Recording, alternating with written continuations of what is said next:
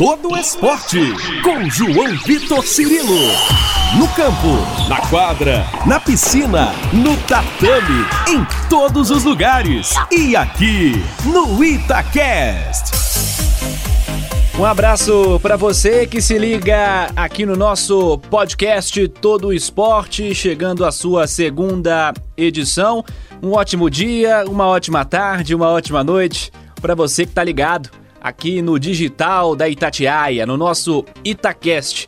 Essa, como eu disse, é a segunda edição do podcast Todo Esporte e mais uma vez recebendo um nome muito importante para o esporte brasileiro e mundial nesse espaço que é dedicado a todas as modalidades. Espaço aberto ao debate de todas as modalidades esportivas e vai ser muito legal conversar com esse convidado de hoje, que é um grande cara dentro e fora das quadras de tênis também. Ele é mineiro de Belo Horizonte, completou em 2020 38 anos, segue jogando em altíssimo nível, um dos maiores duplistas que já tivemos. Ele já foi o número 2 do mundo em duplas, figura no último ranking mundial divulgado na última semana, na 18ª colocação. São 33 títulos na carreira, com histórias legais, e ele está aqui para a gente bater esse papo direto de Roma. Vida de tenista é assim, né? Há cerca de 10 dias ele conquistava um dos maiores torneios do mundo, o US Open, o Aberto dos Estados Unidos, ao lado do parceiro croata Mate Pavic. De lá, dias depois, já embarcou para Roma para jogar um torneio também grandioso, um Masters 1000 na Itália. E em meio a isso, dedicando um tempinho do seu corrido dia para conversar conosco sobre a carreira aqui no Todo Esporte pelo Itacast da Itatiaia. Bruno Soares, primeiramente, obrigado por atender a Rádio de Minas. É um prazer receber você aqui no nosso podcast. E nessa primeira pergunta eu não posso deixar de te cumprimentar por mais um grande título na carreira, mais uma conquista expressiva, mais uma vez em que você leva o nome do esporte brasileiro ao topo. E é importante destacarmos que estamos gravando durante a sua disputa do Masters 1000 de Roma, então não vamos tocar nesse assunto em específico, mas eu já queria começar, Bruno Soares, falando em especial dessa conquista do US Open, que você fizesse um panorama dessa campanha nos Estados Unidos. Bruno, um abraço para você mais uma vez, obrigado por atender a Itatiaia. Fala, João, amigos da Itatiaia, toda a galera do Todo Esporte, um prazer estar aqui com vocês. Pois é, João, mais um título aí de Grand Slam é, acho que Nova York é um torneio, obviamente, muito especial para mim. Né? Chego ao meu terceiro título lá, é, é, o meu Grand Slam favorito, de melhor resultado. E, pô, um Grand Slam com uma chave duríssima. Né? A gente já começou com uma pedreira na primeira rodada, já desbancando os cabeças de chave, é, e não ficou é, mais fácil depois, né? Foi só pedreira atrás de pedreira, mas acho que a gente foi crescendo a cada jogo, conseguimos jogar o nosso melhor nas quartas, na semi na final, é, e acho que isso foi muito bacana pra gente, né? Já voltar num ano maluco desse, jogando super bem e conquistando um título de Grand Slam, é, já nos dá muita confiança, né, pro que vem de resto da temporada e também para nossa dupla, né, que estava precisando, né, embalar um grande resultado. Eu acho que esse aspecto da confiança é realmente fundamental, Bruno. Já voltar com uma conquista dessas. São agora três títulos de slam em duplas masculinas, além das conquistas nas duplas mistas. E é a segunda vez que você vence jogando as duplas masculinas no US Open, o seu grande slam favorito, como você disse. Da outra vez foi ao lado do Jamie Murray, uma parceria que deu certo ainda lá em 2016. Dá para fazer um comparativo daquele momento da sua carreira com o que você vive atualmente, quatro anos depois? É, é, é difícil fazer um comparativo. Eu acho que eu, eu me sinto ainda super bem é, super bem fisicamente e super motivado, né? Não diferente do que eu estava em 2016. É, eu acho que em 2016, obviamente, quatro anos mais novo, com uma perspectiva futura ainda é, bem maior do que eu tenho agora. Eu sei que aos 38 eu já estou entrando no estágio final da minha carreira, não sei mais quanto tempo eu vou jogar, dois, três anos, é, mas eu acho que eu estou muito próximo do que eu estava em 2016. Obviamente, a cada ano que passa vai ficando né, mais difícil, em termos físicos, é, é, é, principalmente, né? A idade começa a pesar, a recuperação é um pouco mais lenta, o desgaste é um pouco maior, mas como eu falei, ainda me sinto jogando um nível de tênis muito alto, ainda me sinto muito competitivo. Bruno Soares, e agora, considerando também a interrupção por conta da pandemia, quase um ano dessa parceria com o Matt Pavic. Como é que tem sido esse período? Como é que você avalia essa dupla formada? Olha, é, pois é, é, um ano aí mais ou menos de parceria, é, tirando a pandemia, né? É, eu acho que o balanço disso aí são dois grandes títulos, né? Xangai e o US Open e alguns altos e baixos. É, a gente passou por momentos difíceis, momentos de incerteza, é, onde a gente vinha jogando bem tênis, para ser sincero, desde que a gente começou a parceria, eu sinto que a gente vem jogando um nível de tênis muito alto, mas por muitos momentos os resultados não apareceram. É, acredito muito na nossa parceria e, e, acho que os títulos, os dois títulos que a gente tem, provam isso, que quando a gente está jogando o nosso melhor, a gente pode ganhar qualquer torneio de qualquer dupla é, e que eu acho que a gente precisa encontrar agora é um pouquinho de estabilidade nos resultados, né? Manter esse nível alto de tênis por um maior período de tempo. Falando em pandemia, é um período que afetou o esporte no mundo todo, mas eu queria que você falasse pra gente também dos impactos na vida do tenista, em especial na sua vida, Bruno Soares. Até esse US Open em especial foi disputado em um formato diferente, um número menor de participantes, né, protocolos de saúde, enfim. Pois é, João, o Covid aí afetou o mundo de uma forma geral, o esporte e a vida das pessoas, né? Acho que primeiro de tudo, nós tenistas dependemos do circuito, né, para trabalhar, para ganhar dinheiro e, e, né, assim como muita gente que teve é, é, o seu trabalho interrompido, a gente também teve.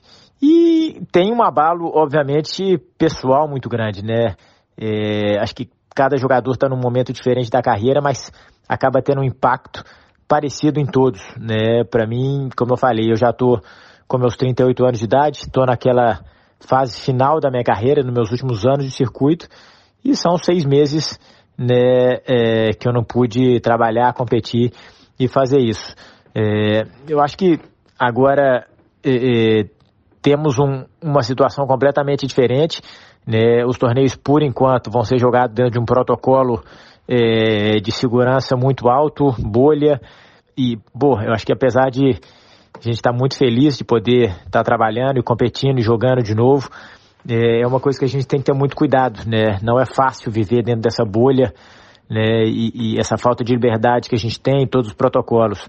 Então, acho que é, o Covid está sendo um grande teste para a saúde mental de todo mundo também. Brunão, a ideia desse podcast, além de discutir o momento atual dos nossos convidados, é contar também histórias. E falando em história, eu te confesso que eu conheço muito da sua carreira como profissional, mas eu não sei detalhadamente das suas origens no tênis. Sei de histórias que foram construídas fora do Brasil. Eu queria que você contasse isso pra gente, contasse um pouco do começo, onde foram os primeiros passos, onde você tomou esse gosto pelo esporte, até chegar a essa ideia de que seria realmente um desejo de se tornar profissional, Bruno. É, eu tenho uma história um pouco é, maluca, digamos assim, e eu comecei a jogar tênis no Iraque, é exatamente isso. Na década de 80, minha família se mudou para lá devido ao trabalho do meu pai, e foi lá que eu dei as minhas primeiras raquetadas, né? Aos 5 anos de idade, eu comecei a frequentar o clube que meus pais iam é, jogar tênis. E eles jogaram tênis por um breve período da vida deles e eu comecei a arrastar a raquete para lá e para cá, bater a bola na parede e comecei a me interessar quando é, eu pedi para o meu pai é, que eu queria fazer aula de tênis. E meu pai me matriculou lá no Iraque mesmo. É, de lá para cá passamos por várias cidades, sempre por causa do trabalho do meu pai. Então nós moramos em Fortaleza, Rio, Belo Horizonte. E todo lugar que eu fui eu sempre dei sequência no tênis, sempre é, quis continuar, me apaixonei pelo esporte de, de, de, de cara e nunca mais é, larguei, né? Sempre tive esse sonho de ser um tenista profissional e tô até hoje, né, é, é, é, construindo isso aí. Essa história é realmente muito legal. Um Belo Horizontino, com diversas cidades no currículo, e começou no Iraque. Quem poderia imaginar, Bruno? Quero comentar contigo sobre incertezas. Primeiro, como vem a escolha de se dedicar exclusivamente às duplas, e ela tem a ver com uma outra incerteza a lesão grave que você tem lá em 2005 nos ligamentos do joelho. Eu acho que esse cenário de lesões talvez seja o momento mais complicado mentalmente para o atleta, Bruno. Logo, essa questão mental que é tão importante no tênis, que você citou anteriormente também. Vamos comentar um pouco sobre isso. É, João, a, a dupla sempre fez muito parte da minha vida. É, eu, desde pequeno, sempre gostei de jogar dupla. E, e, eu sempre tive bons resultados na dupla. É, eu sempre me interessei pelo jogo de dupla, eu sempre gostei de treinar a dupla, que é uma coisa que geralmente não se ensina muito nos clubes, nas academias, principalmente para a garotada. E eu sempre tive esse interesse. E os resultados é, sempre foram frequentes na, nas duplas, sempre até melhor que o, que o da Simples. E por mais que eu, que eu tenha tido uma carreira juvenil bem legal na Simples, é, ela foi muito boa na dupla também. Né? E logo de início na minha carreira de profissional, os resultados continuaram aparecendo, é, como toda transição de, de, de, um jogador, né? A gente começa na simples e começa focado nisso aí. E como você bem falou, é, eu tive aquela lesão que me afastou das quadras por dois anos. E quando eu voltei é, às competições, né, e voltei à ativa, é, foi um momento de muita incerteza para mim. Eu joguei seis meses de tênis ali para sentir como é que estava meu corpo, para sentir como é que estava meu nível tenístico. E quando eu vi que eu estava em condições né, de, de jogar, encarar o circuito, eu resolvi é, apostar nas duplas para ver o que, que ia acontecer, né, realmente ver onde é que eu poderia chegar. E foi no ano de 2008 isso aí, quando eu tive um grande ano e consegui sair da posição de número 194 do mundo para o número 23 e de lá para cá nunca mais olhei para simples, né? Foquei 100% na dupla e acho que foi provavelmente a decisão mais acertada da minha carreira. Bruno Soares, vamos comentar do nosso tênis também? Como você avalia o cenário desse esporte no Brasil atualmente? Formação de novos tenistas, que o futuro pode nos reservar. Nós temos talentos surgindo para que no futuro o Brasil continue conquistando grandes torneios? Eu acho que sim. É, eu acho que está vindo uma geração bem boa. Temos aí liderando essa, essa geração o Thiago Monteiro, que apesar de ser um cara que a gente já escuta há muito tempo, ainda é muito jovem. É, atrás dele vem o Thiago Wilde, né, que já mostrou esse ano o potencial que tem, é, conquistando um título de ATP com, com essa idade. É, já mostra aí né, que é um cara que tem um potencial em um futuro brilhante pela frente. E atrás vem a, algumas promessas nossas, né, é, é, o Pedro Boscardim, Matheus Alves, o Natan, né, toda essa galera é, mais alguns outros é, que tem um potencial muito grande. Fernando, o, o Felipe Meligeni, é, Orlandinho teve alguns problemas de, né, de lesão e também o problema dele que é, que é sério na vista. Né, e apesar de, de ter perdido esse tempo aí, é um cara que tem muito potencial, ainda é muito novo, pode com certeza né, brilhar muito no circuito. Então eu vejo com bons olhos o, o futuro do, do tênis pra gente. Bruno, a gente comentou sobre essa questão geográfica, digamos assim, sobre as suas origens, mas a sua história como tenista passa muito aqui por Belo Horizonte, é a sua cidade natal. Eu sei, evidentemente, da sua ligação com o Hugo Daiber, competente treinador, um grande cara também, a quem eu deixo aqui um grande abraço e o convite para estar aqui com a gente em breve, Hugo.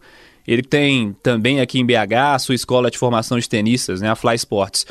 Com essa vida no circuito, as viagens, os torneios, dá para vir ainda a Belo Horizonte? Dá para treinar, trabalhar por aqui? Dá sim, dá sim, João. É, pois é, o Hugo, Hugo é peça fundamental na minha carreira, na minha vida, né, em tudo que eu faço. O Hugo é meu grande mentor, meu treinador, meu sócio em tudo que a gente tem, né, né amigo, irmão, é meu parceiro, psicólogo, babá. Hugo Hugo faz de tudo. É, e dá sim, todo o tempo que eu tenho, que não é muito, mas todo o tempo que eu tenho eu procuro ir a Belo Horizonte, é, encontrar os amigos, família e estar tá presente aí na, na nossa escola de tênis lá na Fly. Então, é, infelizmente, como eu falei, é pouco tempo em Belo Horizonte, mas toda vez que eu tenho oportunidade, eu tento dar um pulo aí. Eu citei a palavra futuro anteriormente, então é importante falarmos sobre os próximos passos. O que você projeta para os próximos anos da sua carreira, até quando você projeta seguir atuando em alto nível e para quando a sua história dentro das quadras terminar, o que eu particularmente espero que demore bastante ainda, Bruno. Você quer seguir no esporte? O que você espera do futuro? Eu não tenho uma meta fixa na minha cabeça não de quanto tempo eu quero jogar mais. E eu acho que eu vou jogar enquanto eu tiver nível, me sentir competitivo e quando eu ainda gostar de estar tá na estrada competindo. Hoje eu sou doido com isso, é, completamente apaixonado por competição, por essa adrenalina, por tudo isso que o esporte traz. É, na minha idade, eu acho que a gente tem que ir ano a ano, né, analisando é, é, todos esses, esses pontos que eu falei. É, espero que seja por muito tempo. Eu ainda sou, sou doido com esporte, sou apaixonado por tênis, adoro viajar e adoro competir. Né? E com certeza, quando eu parar, eu quero estar envolvido sim no esporte. É, o tênis está no meu, no meu DNA, é a minha grande paixão e quero poder contribuir para o esporte no futuro. Bruno Soares, obrigado mais uma vez por atender a Itatiaia, por falar conosco aqui no podcast Todo Esporte, que está só começando esse projeto. Então, para mim, é muito especial ter caras tão importantes, tão pesados como você, que tem uma história tão bonita no esporte. É muito legal que você tenha topado contar essas histórias para a gente em meio a disputas importantes eh, nas quais você está envolvido que seja um restinho de temporada positivo pela frente. Eu sei que ainda tem o ATP Finals, outras competições, que dê tudo certo. Muita sorte para você. Um abraço, Bruno, e obrigado mais uma vez. Valeu, João. Prazer foi todo meu. Te desejo todo o sucesso do mundo nesse seu novo projeto. Parabéns por mais uma grande iniciativa. Tudo de bom.